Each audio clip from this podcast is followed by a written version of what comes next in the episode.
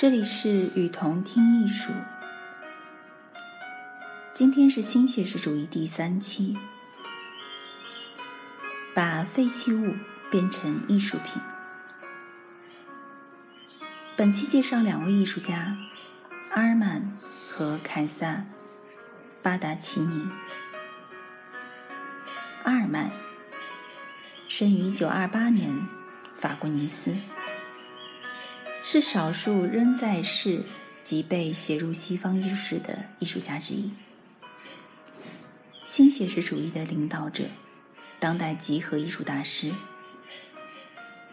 大胆的创意与手法让他走在时代的最前端。他以切割对象后再堆积组合为其创作风格，而其切割的对象则从乐器。希腊神话雕像、家具、汽车、机车、工具与钟表零件，一直到生活用品，经由艺术创作，阿尔曼将日常生活当中熟悉的消费性的物品，以不同的方式保存下来，更将原有的事物赋予新的面貌与意义，进而。发掘物体潜在的功能。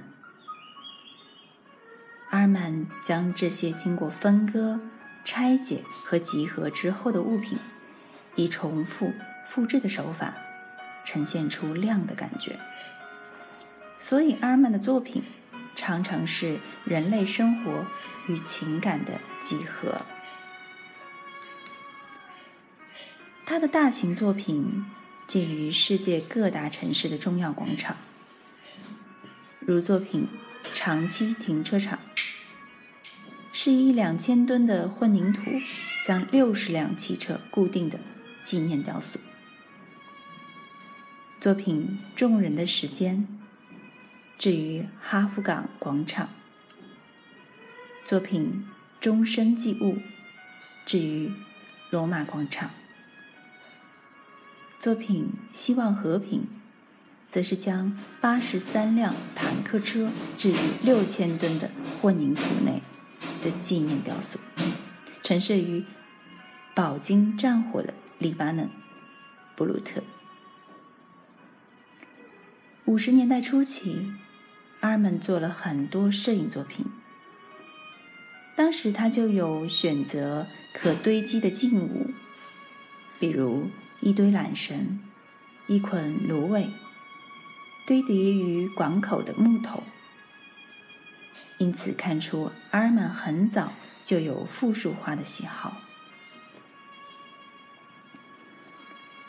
六十年代，阿尔曼将螺旋弹簧、线球、假珍珠项链、蛋形鹅卵石等等物体沾染上颜料之后。使其滚动于纸张或者素净的画布上，物体依其自然的方式书写于纸上，构构成了物体自然律动的线条，而形成物体律动系列的作品。七十年代，阿尔曼对生活用品与工业物件非常感兴趣。那些已经失去用处、无法被消费社会再回收，或经过年久生锈的铜绿，以及被人类社会过度使用以致损坏且沾有人类气息的物品，例如咖啡壶、瓷器、鞋子、电扇浆液、家具和乐器，阿尔曼将这些废弃物打破、切割。并且燃烧，将物体从它们原有的身份当中解脱出来，使物体脱离它在传统社会中的使用功能。八十年代，阿尔曼持续以乐器为创作主题，但不再直接以乐器为素材，而是对以青铜作为乐器的进行分割与集集集。阿尔曼将希腊神话之大力神海格拉斯从对角线切割，造成大力神力量的延伸。有时，他更将分割后的青铜乐器与被分解的希腊神雕结合。九十年代，阿尔曼将一管管的色彩相近的颜料管，以热情的动作直接挤在画布上，甚至是演奏型的钢琴上。作品呈现出惊人的生命力。正由于阿尔曼这种寓理于趣、形质并重的风格，使得只要他的作品一出现，便能引起艺术爱好者的目光，而成为展场上的焦点。阿尔曼被评为一位孜孜不倦的创作者。其对当代艺术的贡献是非常巨大而深远的。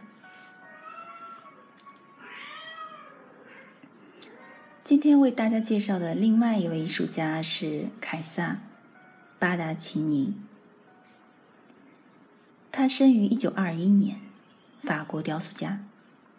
他的青铜作品同时融合了两项现代雕塑的元素。承袭自传统雕塑品质及组合技法，后者更是凯撒·巴达奇尼的创作特色。他擅长青铜造型、压缩技法、发泡技术等等。其中，发泡技术的基本技术是利用化学反应。巴达奇尼发现，原来素材本身亦能创造。造型。一九六五年，巴达奇尼将自己的大拇指做成了一件放大版的复制品。这座十二米高的大拇指地标性建筑，位于巴黎繁华商业区中心地带，被称为是世界上最怪异且最不同寻常的建筑之一。